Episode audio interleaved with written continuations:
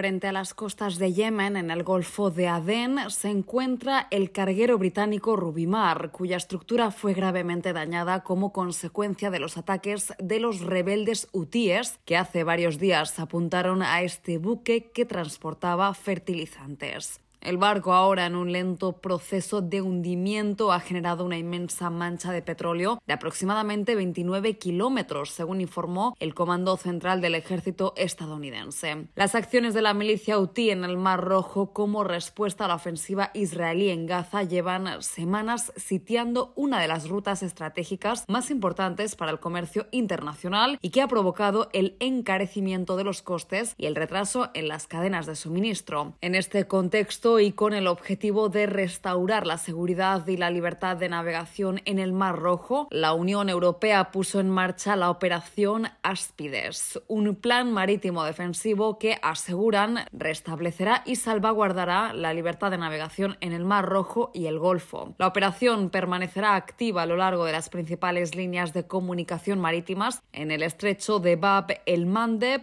y el estrecho de Hormuz, así como en las aguas internacionales del Mar